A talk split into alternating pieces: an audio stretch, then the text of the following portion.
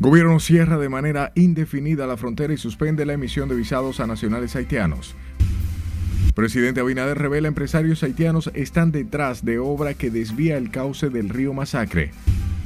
Eh, hay que respetar el país soberano. Empresarios defienden el derecho del país de cerrar frontera con Haití para garantizar más seguridad. A mí me dio mucho dolor porque yo sé que ella tenía dos hijos. Hombre asesinó a puñaladas a su pareja y luego se suicida ahorcándose en el municipio Santo Domingo Este. Que él estaba en el frente de su casa. Delincuentes matan a tiros a hombre que intentó socorrer a hijado que era asaltado en Ensánchez Payá. Al menos cuatro reclusos resultan heridos de armas blancas en cárcel de Fortaleza del municipio de Nagua. Y desde la zona cero Estados Unidos conmemoran el 22 aniversario de los ataques terroristas del 11 de septiembre.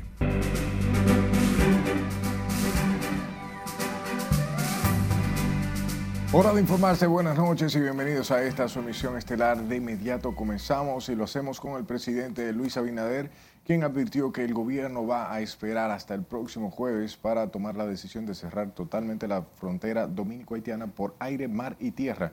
Estos y grupos de nacionales haitianos continúan los trabajos sobre el río Masacre. Ana Luisa Peguero con la historia.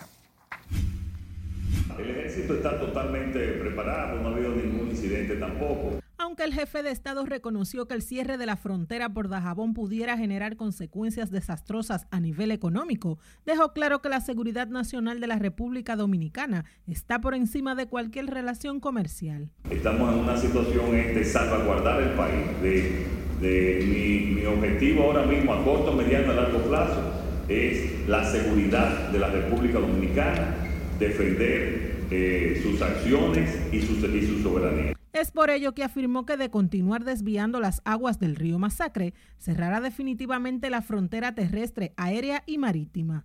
Vamos a mantener de aquí hasta el jueves un cierre total de la frontera norte, de la frontera con Dajabón, y dependiendo de la situación, eh, si no se ha resuelto, como lo dijimos, hasta el jueves, entonces también eh, cerraríamos la frontera total del gobierno, incluyendo el comercio terrestre, marítimo y aéreo. Esperamos no llegar ahí y que haya eh, una situación de, de sensatez, como siempre ha ocurrido y debe de ocurrir. El presidente, que suspendió el visado a los nacionales haitianos, precisó que las tropas del ejército están preparadas para defender la soberanía nacional en caso de que fuera necesario. La Guardia está lista siempre, y, el ejército eh, está eh, preparado para cualquier situación que esperamos que no, que no pase. Porque es bueno que sepan que hay una división en, el, en Juana entre los comerciantes que quieren que no se van a favorecer en nada y se van a favorecer un 0.05% de la población de Juana Méndez contra el 100% que se afecta ahora por el paro del comercio y anunció que está en fase de diseño final la construcción de una presa sobre el río Artibonito, en el lado de Lias Piña, como respuesta a la construcción de un canal de riego sobre el río Masacre. Eso nos va a tomar aproximadamente unos dos meses la activación, la reactivación de ese canal y por ahí podemos eh, básicamente eh, distribuir un caudal de una especie de, una aproximadamente de un metro cúbico de agua por segundo. Eh, es, una, es una cantidad suficiente para eh, que eh, poder distribuir el agua en ese punto que está al, al norte, al, al sur del territorio haitiano y el agua entonces vuelve al río Masacre ya más hacia el norte después del pueblo de Dajabón. Este lunes el gobierno dominicano dispuso mantener el cierre total de la frontera por Dajabón y la suspensión del visado para los haitianos de manera indefinida hasta tanto no se detengan los trabajos en el río Masacre. Ana Luisa Peguero, RNN. Yo sepa que son empresarios haitianos los que están detrás de la construcción del canal en el río Masacre, cuya obra no cuenta con el apoyo del gobierno haitiano. La revelación es del presidente Luis Abinader, quien al referirse al tema explicaba que esa es una construcción privada para el beneficio de esas personas a quienes no identificó. Detalló que el referido canal de ser concretado iría hacia una laguna y de ahí pasaría a fincas pertenecientes a ese grupo. De su lado, la frontera con Dajabón luce en calma al cumplirse este lunes el sexto día de la disposición presidencial que cerró el paso y el comercio a través de esa línea limítrofe con Haití. La actividad comercial era luna, eh, nula este lunes en esa franja fronteriza tal y como fue ordenado por el presidente Luis Abinader y aunque la convivencia entre haitianos y dominicanos sigue su ritmo normal, en esa región las indagatorias continúan sobre la muerte de cuatro miembros de la familia Medina en un paraje de Dajabón. Muchos dominicanos y haitianos esperan que las autoridades de ambas naciones se pongan de acuerdo rápido sobre el tema en conflicto para permitir la reanudación del comercio binacional, una de las principales fuentes económicas de esa región. Las asociaciones de comerciantes de Dajamón respaldan las medidas anunciadas por el presidente de la República de cerrar el paso fronterizo. Nuestro corresponsal en Dajabón nos cuenta más. El presidente de la República se reunió este lunes con el Consejo de Seguridad Nacional para tratar la situación que se está presentando con la construcción de un canal para desviar las aguas del río Masacre.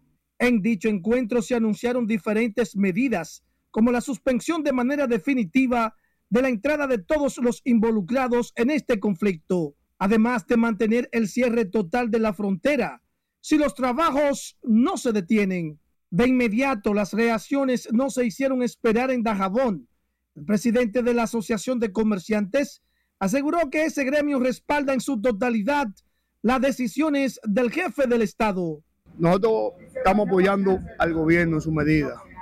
Estamos esperando que llegue el jueves, porque el gobierno anunció que iba a cerrar las otras fronteras. Y yo creo que después del jueves vamos a ver noticias positivas. La frontera se mantiene cerrada y este lunes la plaza donde se acostumbra a realizar el intercambio comercial se mantuvo despejada de visitantes. Entendemos que la medida para que tenga más peso y sea más contundente, eh, deben estar todas las fronteras cerradas. Y le damos todo el apoyo total a nuestro presidente en ese sentido. Decenas de camiones cargados de mercancía han quedado varados en este lado de la frontera a espera que se resuelva dicha situación que les permita cruzar a territorio haitiano. La vigilancia en el entorno de la línea limítrofe está a cargo de los miembros del Cuerpo Especializado en Seguridad Fronteriza Terrestre, así como también de los miembros del Ejército. En Dajabón, ciudad fronteriza, Domingo Popoter, RNN. A esto, legisladores oficialistas y de la oposición respaldaron la disposición presidencial de cerrar la frontera y suspender la emisión de visado a ciudadanos haitianos en medio del conflicto por la canalización del río Masacre. Con más detalles, Nelson Mateo. Yo considero que nosotros vamos a tener que empoderarnos. En el Congreso se refirieron a la convocatoria del Consejo de Seguridad Nacional hecha por el presidente Abinader en busca de una respuesta a la canalización del río Masacre y el desafío de los haitianos, los oficialistas compartieron la preocupación del mandatario y respaldaron que se cierre la frontera completa hasta que en la vecina nación detengan los trabajos sobre el río. Creo que se están tomando las medidas del lugar. El presidente ha estado muy pendiente y trabajando junto con todos los organismos vinculantes al tema eh, para dar una respuesta efectiva y contundente. Necesariamente hay que sellar la frontera. Es verdad que aquí hay sectores que porque hay un buen negocio que alrededor de que le deja a, la República Dominicana unos eh, dos mil millones de dólares, eh, no quieren que eso se cierre, porque viven de eso y viven de esa mafia, de ese trasiego constante que hay de Haití hacia la República Dominicana. La medida más correcta es precisamente cerrar la frontera desde Pedernales hasta Dajabón pero cerrar la frontera desde Pedernales hasta Dajabón implicaría un alto presupuesto y un daño muy grande a la economía de la región, según Gustavo Sánchez. Cerrar la frontera no es la salida para, para un Estado. Siento que deben darse pasos previos, que debe haber una intervención de los organismos básicamente internacionales, Eh, pero cerrar, cerrar la frontera implicaría cerrar el comercio con Haití. Y Haití sigue siendo el segundo país después de Estados Unidos en cuanto al intercambio comercial. En el Senado hay quienes consideran que se debe poner un alto a las bandas haitianas y su andar en el territorio dominicano. Aquí hay muchas personas que lo que han demostrado es que tienen miedo. Y los haitianos nada más no nos matan uno, no nos matan dos, ni nos matan tres. Es semanal. Los congresistas esperan que el gobierno utilice la vía diplomática para fortalecer sus esfuerzos por detener los trabajos del represamiento del río Masacre que atraviesa las dos naciones. Nelson Mateo, RNN. La presidenta del Consejo Patronal Dominicano también reaccionó a la decisión del gobierno de mantener cerrada la frontera con Haití tras la negativa de parar la construcción del canal de riego sobre el río Masacre, mientras el director adjunto de la Organización Internacional del Trabajo para República Dominicana y Haití calificó de compleja la situación de los obreros del vecino país. Nos amplía Siledis Aquino. Laura Peña Izquierdo resaltó la soberanía que tiene Dominicana para adoptar la medida que entienda necesaria en la frontera. Se mantendrán las, relaciones comerciales. Estamos hablando de un cierre en la frontera y control del, y un control de la migración. En ese sentido, la representante empresarial es partidaria de que se implementen disposiciones de control migratorio. Bueno, pero eh, hay, que, hay que respetar el país soberano y tenemos que controlar esa migración. Eso es algo que siempre tiene que, todos los países son soberanos y tienen eh, el derecho a, hacer, a controlar su frontera. O sea que realmente nosotros entendemos que está correcta esa medida. Asimismo, entiende que el cierre de la frontera no impactará el comercio bilateral. Bueno, el aspecto económico, realmente el país, ah, ustedes pueden ver cómo está progresando. Ciertamente hay un comercio en la frontera que supongo seguirá manejándose, pero realmente económicamente no vemos ninguna afectación.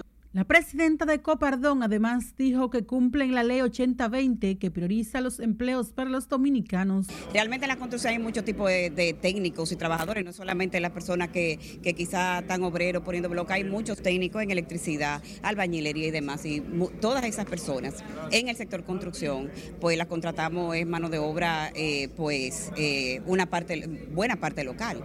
Pero obviamente lo que necesitamos es que haya más fomento a la formación de lo que nosotros necesitamos localmente. También el representante de la Organización Internacional del Trabajo para República Dominicana, Haití y otros países del área se pronunció respecto a la difícil y complicada situación que enfrentan los obreros haitianos. Haití es otra realidad, ¿no? Es otro país, es otra, otra situación más... Eh, eh, de, de, mayor, de más, más compleja, ¿no? Mucho más compleja de que cualquier otro país en materia de, de mercado de trabajo, de, de, situación de trabajo decente, en fin. Entonces, eh, no, hay, no hay como hacer un paralelo. La diferencia entre República Dominicana y Haití que han generado la crisis en la línea limítrofe es derivada por la negativa de los haitianos de dar marcha atrás a la construcción de un canal sobre el río Masacre. Sila Disaquino, RNN. El presidente de la Central Nacional de Trabajadores Dominicanos pidió mantener el cumplimiento de la ley 8020 que prioriza en los empleados la mayor partida sea para dominicanos, no de extranjeros. Asimismo, Jacobo Ramos dijo que no es cierto en el área turística predomine la mano de obra haitiana. Claramente que en ninguna obra de construcción, que es mayormente donde se da esa situación, en las labores agrícolas del país, debe existir eh, lo que sucede hoy, que es al inverso de lo que establece la ley. O sea que hay 80% de extranjeros trabajando en, los, en las empresas de la construcción, en el área rural, y cuando debe ser todo lo contrario. Entonces nosotros lo que exigimos es que se cumpla la ley y quien tiene que hacer cumplir la ley son las autoridades que están encargadas de supervisar eh, las plantaciones donde se da ese fenómeno y al mismo tiempo también en las construcciones que mayormente que se da esa situación. En otro orden, el representante sindical explicaba que la modificación al Código de Trabajo presenta avances en un 90% y que las cesantías siguen siendo parte del tranque. Por otro lado, el Ministerio de Trabajo creó una mesa de negociación laboral con la que busca reducir la judicialización de las diferencias que se generen entre patronos y obreros en el ámbito de la actividad de las empresas. Luis Miguel de Camps explicó que para atender los conflictos laborales ha incrementado, o bien han incrementado en un 750% el número de mediadores que tiene la entidad que dirige. Anteriormente, pues la presencia de mediadores era menor.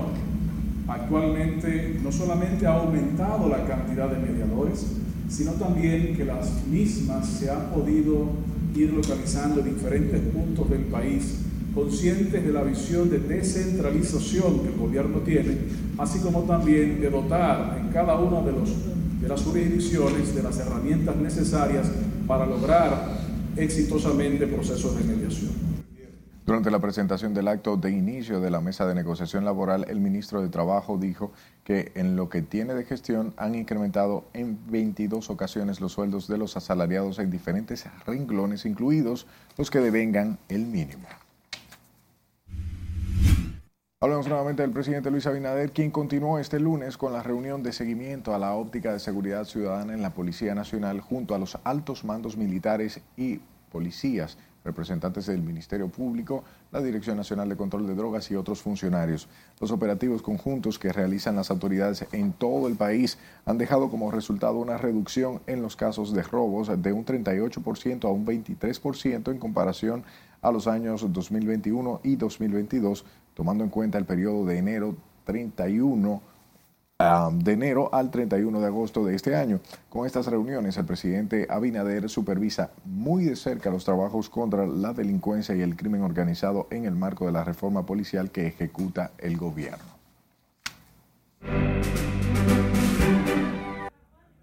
Vamos a nuestro primer corte de la noche. Cuando regresemos le diremos cuántos reclusos resultaron heridos durante un motín en la fortaleza de Nagua. Sí, sabe convivir con el demás y el que no se puede estar juntos, si no puede estar juntos.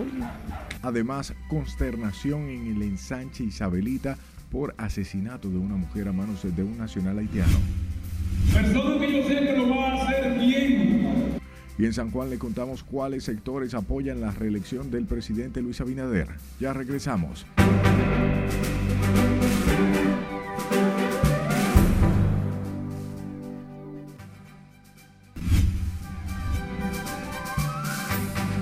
Llega el momento donde conocerá las noticias más importantes en el plano internacional y para esto tenemos a nuestra compañera Lorraine Félix. Adelante, buenas noches. Gracias, muy buenas noches. Y a propósito del sismo que ocurrió el viernes en Marruecos, continúa este lunes la operación contra el reloj para encontrar sobrevivientes. Los equipos de rescate marroquíes apoyados por refuerzos extranjeros continúan en la búsqueda con la esperanza de poder encontrar más personas con vida. Veamos. Este lunes los equipos de rescate marroquíes, apoyados de refuerzos extranjeros, redoblaban los esfuerzos para encontrar supervivientes y asistir a los cientos de personas cuyas casas quedaron arrasadas. El sismo, el más grave en el país en más de seis décadas, devastó este viernes por la noche pueblos enteros en la región suroeste de Marrakech. Además de las pérdidas humanas y materiales, el sismo afectó parte del rico patrimonio arquitectónico de Marrakech, principal destino turístico de Marruecos. El líder de Corea del Norte hará una visita oficial a Rusia en los próximos días. Kim rara vez sale de su país y no ha viajado desde la pandemia del coronavirus. Así lo anunciaron el lunes ambos países, tras un día de especulaciones sobre una posible reunión entre Kim Jong-un y el presidente ruso Vladimir Putin para discutir un acuerdo armamentístico. Estados Unidos consideró este lunes que el encuentro que van a mantener en Rusia Vladimir Putin y el líder de Corea del Norte, Kim Jong-un, puede interpretarse como que el mandatario ruso está suplicando ayuda a su homólogo. Lo interpretamos como que está suplicando ayuda, indicó en una conferencia de prensa el portavoz del Departamento de Estado estadounidense, Matthew Miller. El presidente de Brasil, Luis Ignacio Lula da Silva, dio marcha atrás en su compromiso de no arrestar a su par ruso, Vladimir Putin, si participa en la próxima cumbre del G20 en Río de Janeiro. El fin de semana, en una entrevista con una cadena de televisión en India, Lula había dado garantías de que Putin no sería detenido en Brasil pese a una orden internacional de arresto emitida en su contra por la Corte Penal Internacional que lo acusa de crímenes de guerra.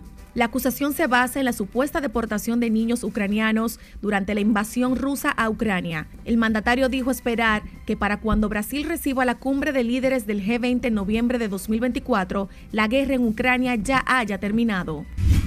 El expresidente brasileño fue ingresado la tarde de este lunes en el hospital Vila Nova Star de Sao Paulo, relacionadas con el ataque con cuchillo que sufrió durante un acto de campaña en 2018 y que le provocó secuelas en el aparato digestivo. En los últimos años, el ultraderechista de 68 años ha pasado por varias cirugías y otras intervenciones en la región abdominal. Su familia y asesoría informaron que el procedimiento quirúrgico tendrá lugar este martes. Tras dejar el poder en diciembre de 2022, Bolsonaro enfrenta diversas investigaciones en la justicia y la Policía Federal. El presidente estadounidense Joe Biden subrayó este lunes en el 22 aniversario de los ataques terroristas del 11 de septiembre que la población del país ha demostrado que Estados Unidos nunca se doblega ni cede. La determinación de la población estadounidense ha demostrado que nunca cedemos, nunca nos doblegamos, dijo desde Alaska, donde el mandatario demócrata hizo escala tras haber participado en la cumbre del G20 en India y tras haber ido posteriormente a Vietnam. El auge de la violencia armada a mediados de agosto en las calles de la capital de Haití, en Puerto Príncipe, ha obligado en estos últimos dos meses a más de 20.000 personas a abandonar sus hogares, según datos de la ONU, que previamente ya había alertado de la especial vulnerabilidad de estas personas. La OIM tiene ya constancia de la huida de 4.123 familias con un total de 20.719 personas afectadas. Una rotura en dos depósitos de vino de la destilería Levira provocó el pasado domingo una inundación con esta bebida en las calles de la localidad homónima al noroeste del país. La empresa ya se ha responsabilizado por los daños que ya ha podido causar a los residentes, mientras que el ayuntamiento aseguró que la rápida respuesta de los bomberos voluntarios de Anadia logró evitar que el vino llegara al río, lo que hubiese provocado un desastre medioambiental. Viendo esas imágenes nos cuestionamos qué habría pasado si este fenómeno se presentara en República Dominicana. Un río de vino. No quisieran imaginar. Hasta aquí las internacionales. Volvemos contigo al estudio. La Dirección Nacional de Control de Drogas informó hoy que confiscaron 45 paquetes de marihuana en un operativo de inspección conjunto en el Aeropuerto Internacional de las Américas, en presencia de la pasajera y de un fiscal adjunto, agentes antinarcóticos, militares y unidades caninas procedieron a abrir los equipajes de una mujer tras un proceso de inspección, encontrando en su interior los paquetes de la sustancia distribuidos en las maletas, así como 135 pastillas, presumiblemente de éxtasis. Por el caso fue detenida una mujer dominicana de 24 años quien llegó a la terminal de las Américas en un vuelo comercial procedente de Nueva York, Estados Unidos. Al menos cuatro reclusos resultaron heridos con armas cortopunzantes durante un motín registrado este lunes en la Fortaleza General Olegario Tenares, ubicada en el municipio Nagua. Los heridos son Luis Miguel Alvarado, José Luis Santana Moquete, Joel Manuel Almonte y Jesús María de la Cruz Guzmán, quienes fueron llevados por unidades del ejército al hospital Dr. Antonio Yapor, en donde fueron atendidos. Según narran los familiares de los lesionados, el motín habría estado motivado por el traslado de un reo conocido como el Maestrico, quien supuestamente era el jefe de la cárcel y está tratando de regresar al penal. La delincuencia continúa provocando estragos en la sociedad. En esta ocasión la víctima fue un hombre que perdió la vida a mano de varios delincuentes cuando intentó impedir que un hijastro fuera asaltado en frente de su hogar en el ensanche Espaillat. Con estos detalles, Lencia Alcántara. Porque él estaba en el frente de su casa. Isaías Enríquez Franco, de 49 años, encontró la muerte justo cuando estaba sentado frente a su residencia. En ese momento, un hijastro era víctima de un atraco. Isaías reaccionó y trató de impedir que fuera asaltado, lo que provocó que los antisociales le emprendieran a tiros, causándole la muerte en un abrir y cerrar de ojos. Cuatro tiros, en, la cual a mi hermano le, entró uno por la, por la rodilla y le salió en el tobillo, la cual a mi papá lamentablemente que falleció. y yo quiero que se haga justicia. Según familiares de Isa, como era apodado la víctima, acostumbraba a sentarse frente a su vivienda. Nunca imaginó que el domingo por la tarde un antisocial a bordo de una motocicleta se convertiría en su verdugo.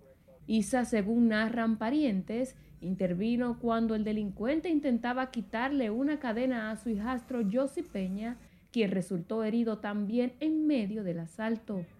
Aseguran la delincuencia continúa ganando terreno en el ensanche Espaillat, lugar donde aconteció el lamentable hecho. Da pena que él quede a mano de, antisociales. Entonces yo quiero, como familia de él, que el presidente ponga carta en el asunto, en un sentido, porque él es que, que tiene que dar más seguridad, un ejemplo, a nosotros. La delincuencia nos está azotando y estos ladrones no hay quien los controle. ¿Me entiendes?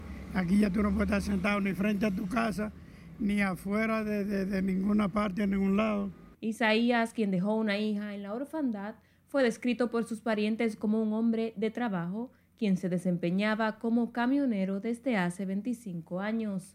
Buen trabajador el muchacho, valía la pena. Se levantaba temprano y temprano llegaba tarde, porque era buscarse su comida, el sustento de su, de su familia, de, mi sobrino para y la hermana mía. Buen muchacho él.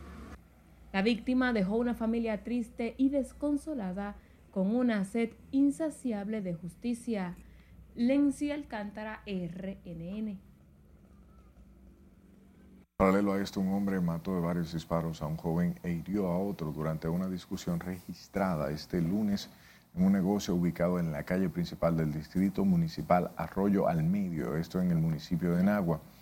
Se trata de Reinaldo Bravo Peralta, alias Naldo acusado de matar a Natanael Jiménez, alias Brailin, de 22 años de edad, y de herir a Joan Manuel Paredes, ambos residentes en el referido sector. De acuerdo a las informaciones, Naldo se encontraba discutiendo con una dama en un centro de bebidas alcohólicas cuando Brailin intervino y el presunto victimario sacó un arma de fuego y realizó varios disparos. Un hecho que ha consternado el sector de la Isabelita, un nacional haitiano asesinó a su pareja sentimental y luego se ahorcó.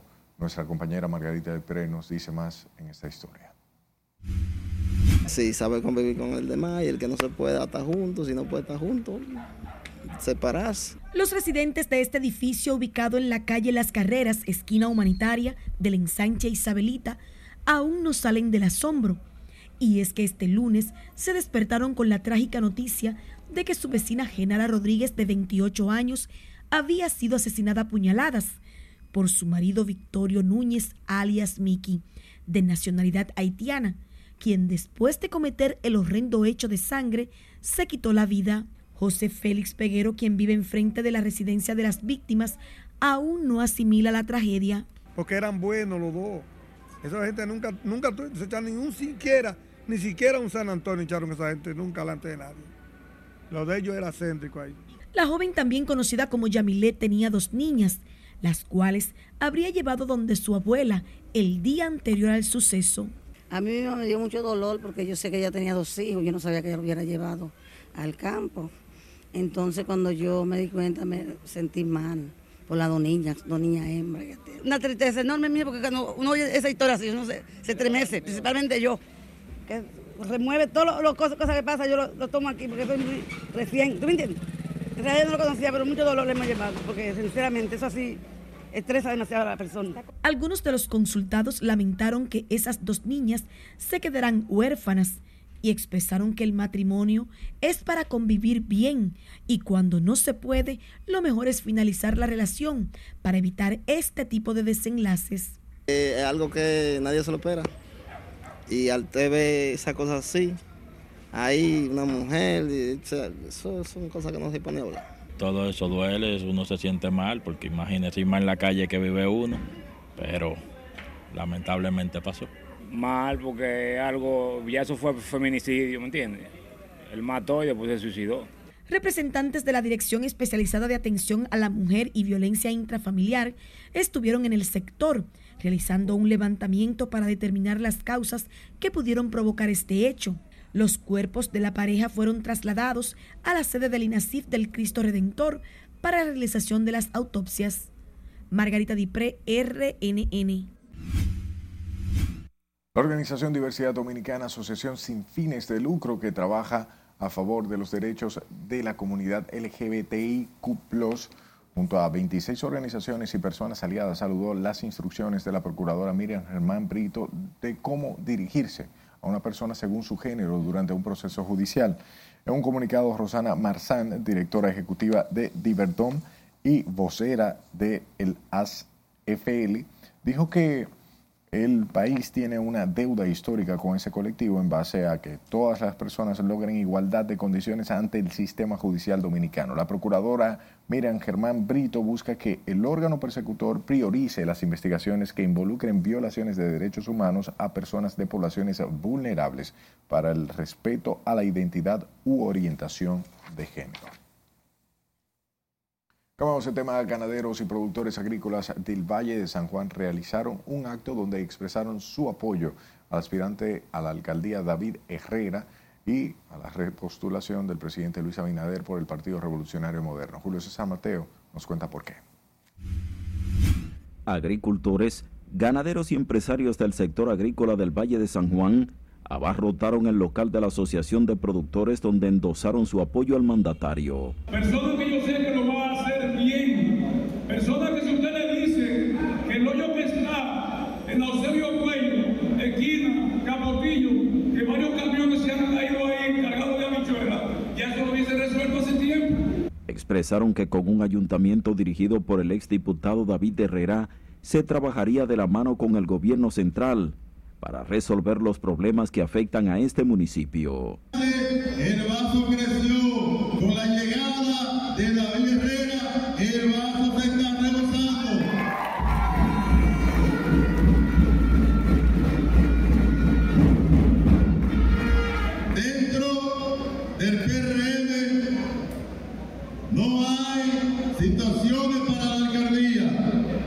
La actividad participaron además dirigentes del partido Alianza País en San Juan, quienes dieron su apoyo a las aspiraciones continuistas de Abinader y a la propuesta municipal de Herrera Díaz. Luis Abinader, presidente de la República, por esta provincia, yo creo que debemos hacerla extensiva, llevando a David la sindicatura.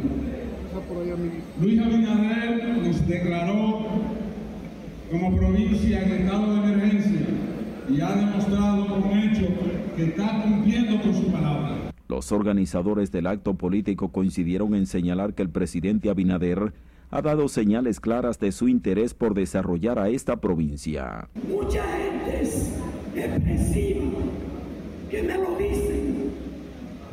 Otros no me lo dicen hablando, pero con su presencia me lo están diciendo.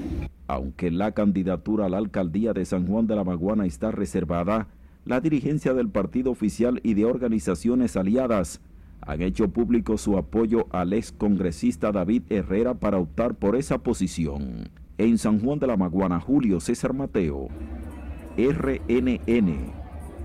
En la noche de este lunes se produjo un incendio en el tercer piso del edificio de oficinas gubernamentales, gubernamentales Juan Pablo Duarte, mejor conocido como El Huacal, ubicado frente al Palacio de la Policía Nacional. Según se informó, el fuego afectó el centro de cómputos del Ministerio de Interior y Policía y hasta el momento se desconocen las razones que ocasionaron el siniestro. Miembros del Cuerpo de Bomberos del Distrito Nacional sofocaron el fuego y tendrán a su cargo las investigaciones pertinentes para determinar las reales causas del mismo.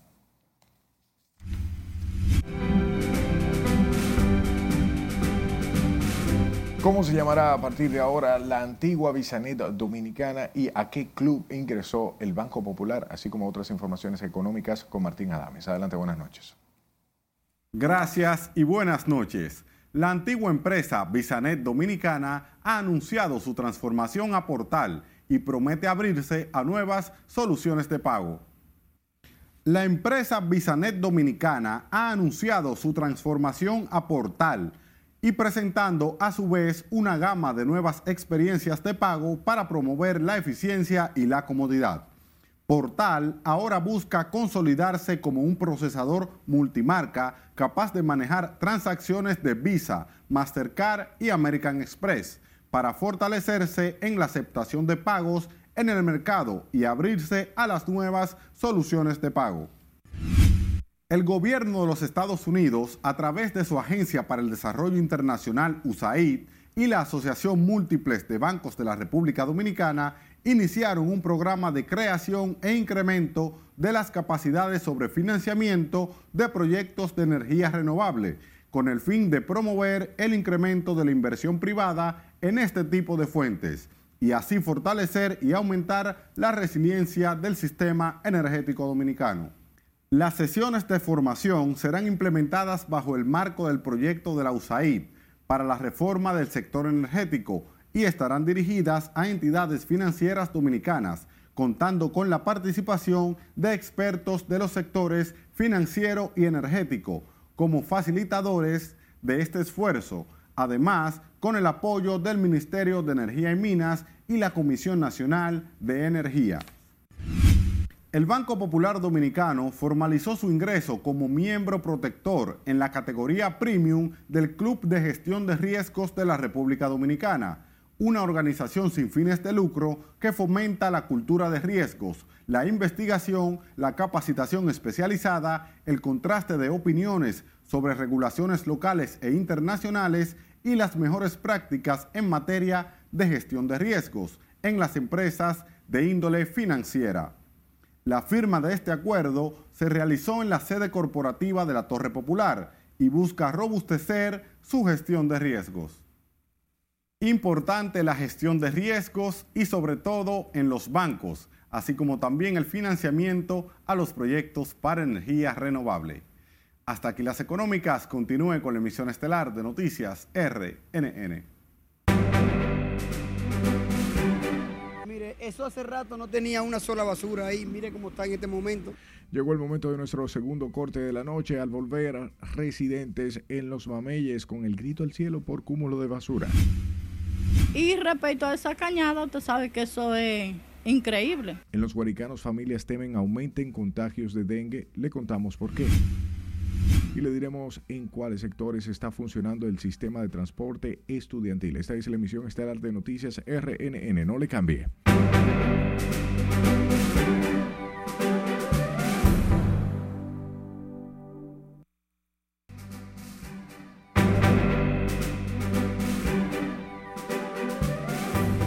Gracias por regalarnos de su tiempo.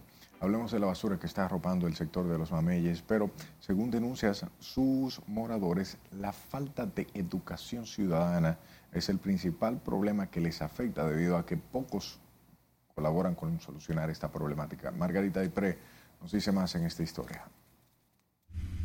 Creo que la solución sería que la gente saque la basura antes de que pase el camión, para que esto no suceda.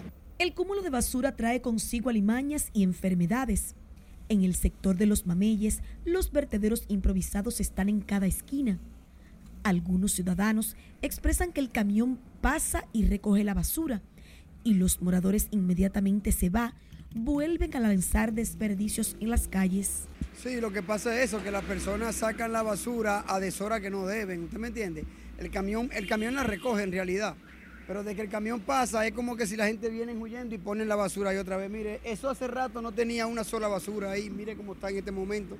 Que los camiones la recogen, lo que pasa que, que ya usted sabe que como somos nosotros los, los ciudadanos. Los ciudadanos, sí que el, camión pasa y ahí mismo empiezan a tirarla. Pero sí, no es educación, eso es lo que no es educación. Porque los camiones yo los veo diario pues, recogiendo basura. Héctor Bienvenido Esteves, presidente de la Junta de Vecinos Tercer Barrio de los Mameyes, dice que a pesar de los esfuerzos que realizan las autoridades, los ciudadanos no cooperan con la limpieza. Que la sociedad debe de, la gente debe de educarse, porque hay mucha gente educada que no hacen eso, pero deben de educarse y contribuir con, no tirar basura en, en, la, calle. Entonces, este es un problema de la, de, la basura. Que sea este, cualquier el síndico que sea, con esa mala forma que hay, va a haber problemas. María García dice que no solo les afecta el problema de la basura, sino también la ola de criminalidad que azota gran parte del país. A ver, mija, ¿ya dónde la van a poner? Porque mira, yo te digo a ti que no hay a dónde poner esa basura, ¿verdad? Estamos hartos de la basura. Nosotros estamos hartos de todos los delincuentes y toda la vaina, porque estamos hartos de, de todas nuestras empresas dañadas. ¿Y cómo usted me dice de los delincuentes? ¿Cómo está la situación de aquí, eh, de la criminalidad? Ay, mija, gente quemada de todo, mija. Eso es una- un desastre puro que hay. ¿Quién lo mamelle? Sí. En momentos en que en el país hay un brote de dengue, los ciudadanos deben crear conciencia y mantener las áreas higienizadas para evitar que se propague esta enfermedad, aseguran los residentes del sector Los Mameyes. Margarita Dipré, RNN. Pero hay otros que no. En el sector Los Guaricanos, en Santo Domingo Norte, una de las zonas más afectadas por el brote del dengue, hay que hay en este país las familias denuncian un cúmulo de contaminación que expone a niños, adultos y envejecientes al contagio de la peligrosa enfermedad. Y como nos cuenta Laura Lamar en esta historia, estos comunitarios creen es necesario que se refuercen los operativos de fumigación que se desarrollan en la zona. Porque aquí en este pedacito somos huérfanos de todo. En las últimas semanas, vivir en los Guaricanos se ha convertido en una pesadilla para las personas que tratan de evitar la propagación del dengue en la zona. La medida que estamos previniendo es el cloro, limpiando, desinfectando bien. Entonces ahí el río, la basura la tiran en el río también, entonces ¿qué va a hacer? Producir más dengue. teniendo muchas precauciones con los tanques, porque por ahí que viene el dengue también. En los tanques, los mosquitos se lavan y se tapan, se lavan cada cinco o seis días, se lavan los tanques. Sí, se le echa su poco de cloro. En estos alrededores, las familias denuncian un alto nivel de contaminación por las aguas estancadas y otros posibles criaderos de mosquitos. Uno se cuida, eh, mantiene su tanque tapado y respecto a esa cañada, usted sabe que eso es increíble, porque en verdad nosotros somos sufridos por esa cañada. Pero nosotros estamos, lavamos los tanques bien, le estamos echando cloro, le echamos cloro al patio, al callejón, tú ves, que tengamos. Y las aguas sucias no dejamos eh, aposar agua sucia ni en la mata ni entre la casa. Recientemente el Ministerio de Salud Pública realizó operativos de fumigación y descacharización en los Guaricanos, Santo Domingo Norte, para mitigar los casos de dengue registrados en esta demarcación y zonas aledañas. Estas acciones buscan combatir la larva y los huevos que producen el mosquito Aedes aegypti, que transmite la enfermedad. Laurila Mar, RNN. A propósito del tema, en el hospital pediátrico Robert Rick Cabral, 64 niños permanecen internos por dengue. Esta situación preocupa a los padres que, aunque aseguran adoptan medidas preventivas en sus hogares, entienden que las autoridades de salud pública no deben descuidarse. Dengue está, no está fácil, ¿no? Hay que fumigar, hay que fumigar, sí. En su zona, ¿cómo está la situación? Bueno, no está fácil ahora mismo, ¿no? Lo vemos difícil con todos estos mosquitos que, da, que hay ahora. Ahí, eso está acabando con los niños. Hay demasiados niños con, con eso del dengue y están afectados y eso. ¿Qué debe hacer el gobierno? El gobierno debe de poner más atención en eso porque es que la salud está afectando eh, a los niños. Entonces ya imagínese usted, hay demasiados casos. Mire, yo estaba ahí en emergencia y eso está lleno de niños con fiebre y ya eso es lo que, lo que dictaminan todo ellos, dengue. La Dirección Médica del Robert Cabral habilitó una nueva sala con 20 camas para reforzar las atenciones a los pacientes que están llegando sospechosos de dengue. Continuamos con más y es que a través de nuestra línea de WhatsApp usted puede realizar las denuncias que afectan a su comunidad. A continuación presentamos algunas de ellas en el resumen de nuestra compañera Perla Gómez. Un joven de 18 años perdió la vida, según relatos de testigos, tras una carrera clandestina a plena luz del día en la ciudad de Nagua. Un video enviado a nuestra línea directa muestra cómo el motor que conducía Héctor Javier impactó contra el pavimento tras este conducir a alta velocidad. Esa- esas dos señoras estaban aprovechando, atracando. En un audiovisual se observa cómo la Policía Nacional y agentes de DGCEP apresaron a dos mujeres que fueron sorprendidas presuntamente robando en un acto político del presidente Luis Abinader. Las damas tenían en su cartera una funda blanca que tenía en su interior más de 10 celulares que pertenecían a los ciudadanos que se encontraban en dicha actividad. Deme su seguro y su licencia. Usted me chocó de espalda. Y una mujer reportó un incidente con un hombre que impactó su vehículo por la parte trasera y luego se dio a la fuga. En el audiovisual se observa a la señora discutir con el hombre que dijo no tener licencia ni seguro y conducía un carro de color gris sin placa. La víctima afectada pide a las autoridades competentes identificar y dar con el paradero de la persona responsable. Perla Gómez, RNN. Hablamos de los taxistas turísticos de la zona de Punta Cana, quienes denunciaron que las autoridades del Instituto Nacional de Tránsito y Transporte Terrestre les impiden realizar su trabajo, bajo el alegado de que no están rotulados por la entidad. En ese sentido, explicaron que el Intrant les ha puesto muchas trabas para dicho registro, por lo que les retienen los vehículos, además de imponerles una multa de hasta 50 mil pesos, entre otros atropellos donde yo entiendo que esto viola la ley, porque yo leí toda la ley de tránsito y en ninguna parte dice que nosotros no podemos entrar y salir a los puntos turísticos, sino, ahora yo entiendo que lo que nosotros no podemos hacer es, por ejemplo, ir a Punta Cana a trabajar internamente allá, y esa parte yo la entiendo. Ante la situación demandan que el Intran les dé un plazo de un año para rotularse y que se les facilite el proceso. Además piden que se les permita durante dicho plazo entrar y salir a las zonas turísticas sin inconvenientes.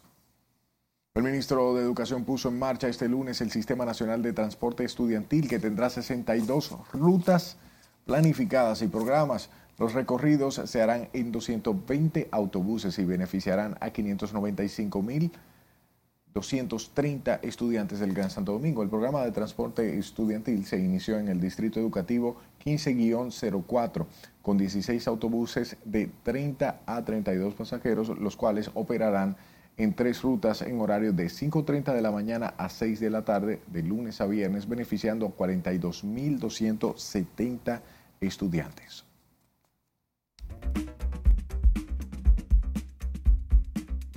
Buenas noches, soy Mía Sánchez con otro informe del tiempo.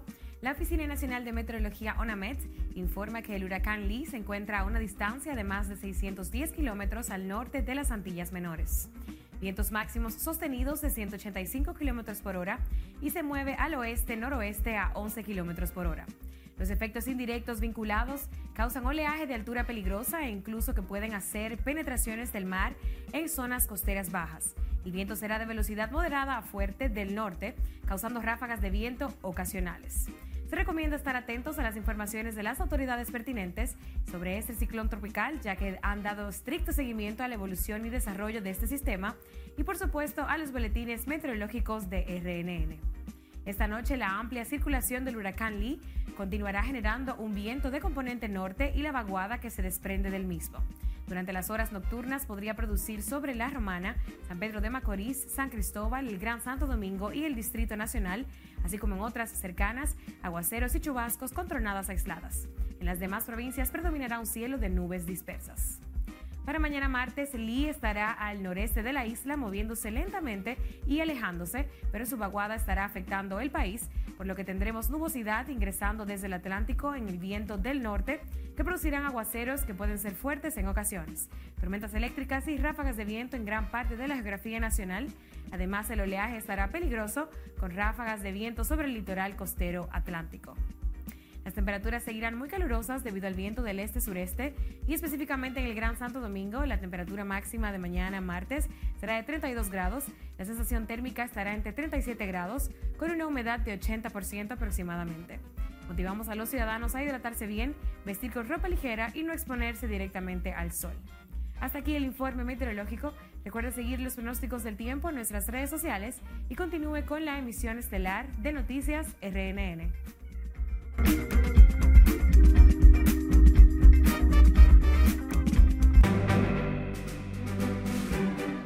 Congreso este país no vuelva a caer en la oscuridad y la transparencia, la luz que irradia el presidente Abinader hacia el futuro. Vamos a nuestro último corte de la noche. Al regreso, Movimiento Más Cambio reitera trabajará por reelección del presidente Abinader. Además, Acroarte anuncia fecha para celebración de premios soberanos. Y el urbano Paramba será sometido a la justicia. Le contamos por qué al volver. No le cambie.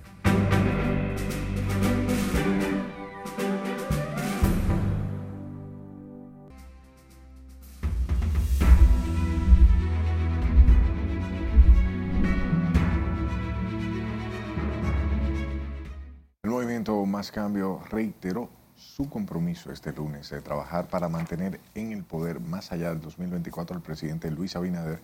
En ese sentido, la organización anunció que en los próximos días se realizará su pleno nacional, donde se tratarán las pautas de trabajo de cara a las elecciones del año próximo.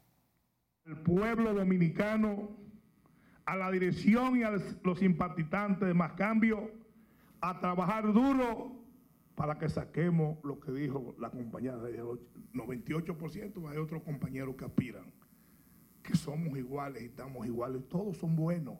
Tenemos que movilizar los PRMistas, tenemos que movilizar los amigos, tenemos que movilizar al indeciso, tenemos que movilizar a todo aquel que esté comprometido con que este país no vuelva a caer en la oscuridad y la transparencia, la luz que irradia el presidente Abinader hacia el futuro. En el gobierno de nuestro presidente Luis Abinader, las mujeres hemos encontrado oportunidad de crecimiento y de ocupar espacios importantes. El movimiento Más Cambio llamó a sus seguidores a integrarse para lograr el triunfo electoral del presidente Abinader en el próximo certamen electoral.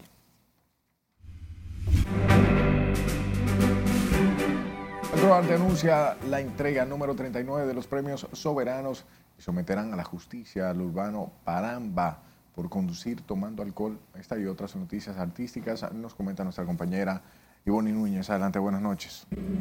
Muy buenas noches. Efectivamente, Premio Soberano 2024 ya tiene fecha y será en marzo. Los nominados son la Asociación de Cronistas de Arte anunció este lunes la entrega número 39 de los Premios Soberano que se llevarán a cabo el martes 12 de marzo de 2024 a partir de las 7 de la noche en la sala Carlos Piantini del Teatro Nacional. Con la confirmación de la fecha del evento icónico del arte y la cultura en la República Dominicana, a su vez el espectáculo televisivo de mayor rating en el país, se marca el punto de inicio de los trabajos de producción de estos galardones que desde 1985 reconocen lo mejor del arte y la cultura del país.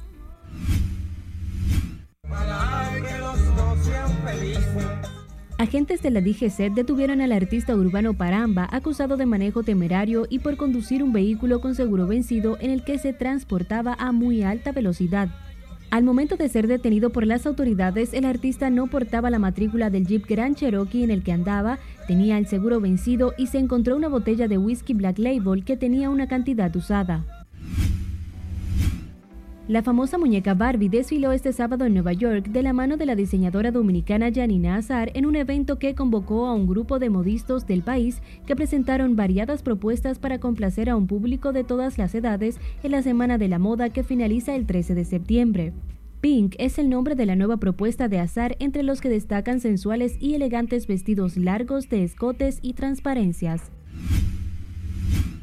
Los actores Chris Evans y Alba Baptista subieron este sábado al altar para darse el sí acepto en una íntima ceremonia celebrada en las afueras de Boston, en Massachusetts. Después de dos años de noviazgo, la pareja optó por llevar la celebración con total discreción, por lo que solo invitaron a familiares y amigos cercanos y obligaron a cada uno de ellos a firmar un contrato de confidencialidad y a apagar sus teléfonos móviles una vez que la fiesta dio inicio. Hace unas semanas arrancó el Soy Rebelde Tour 2023, donde Anaí, Dulce María, Maite Perroni, Christopher Ocketman y Cristian Chávez se volvieron a reunir para dar vida al grupo que les dio muchas satisfacciones.